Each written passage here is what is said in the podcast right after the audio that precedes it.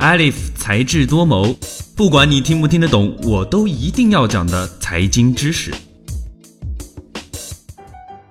欢迎收听本期的才智多谋，今天是二零一八年一月一号，浩文在这里祝大家新年快乐，新的一年能够顺利实现自己的财务目标，同时也不要忘了继续收听我们的才智多谋。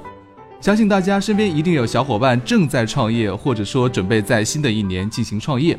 那在创业的游戏当中，存在着一个强大而又神奇的 NPC，它能在严酷的资本寒冬中给创业者带来慰藉和温暖。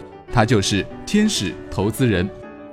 天使投资是权益资本投资的一种形式，主要指富有的个人或机构对初创企业进行一次性的前期投资。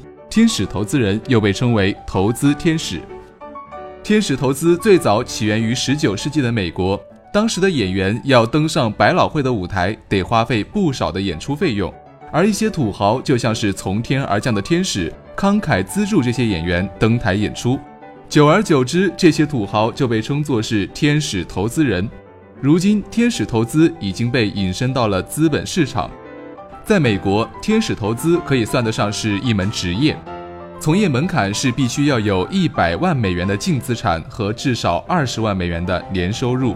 或者在交易中至少投入十五万美元，且这项投资在投资者的财产占比不得超过百分之二十。对于创业者来说，只要你有一个好的 idea，一个优秀的初始团队，就有可能获得天使投资人的青睐。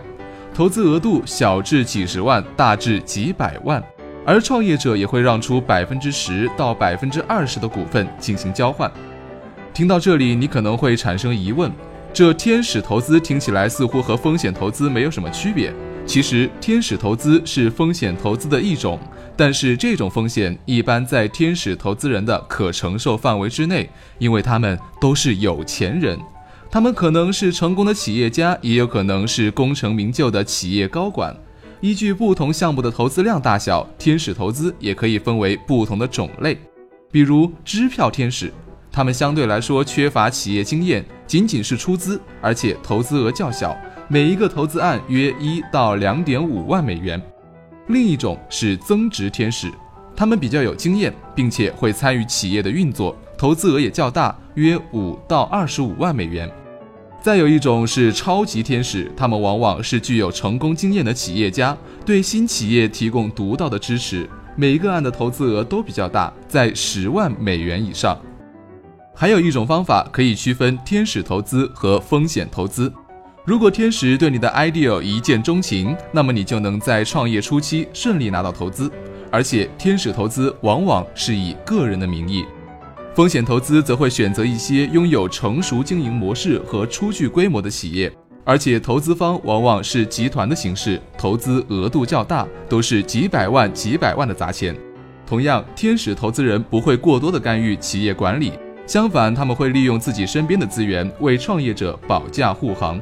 我们耳熟能详的苹果、星巴克、谷歌等著名企业，最初企业的启动资金其实都来源于天使投资。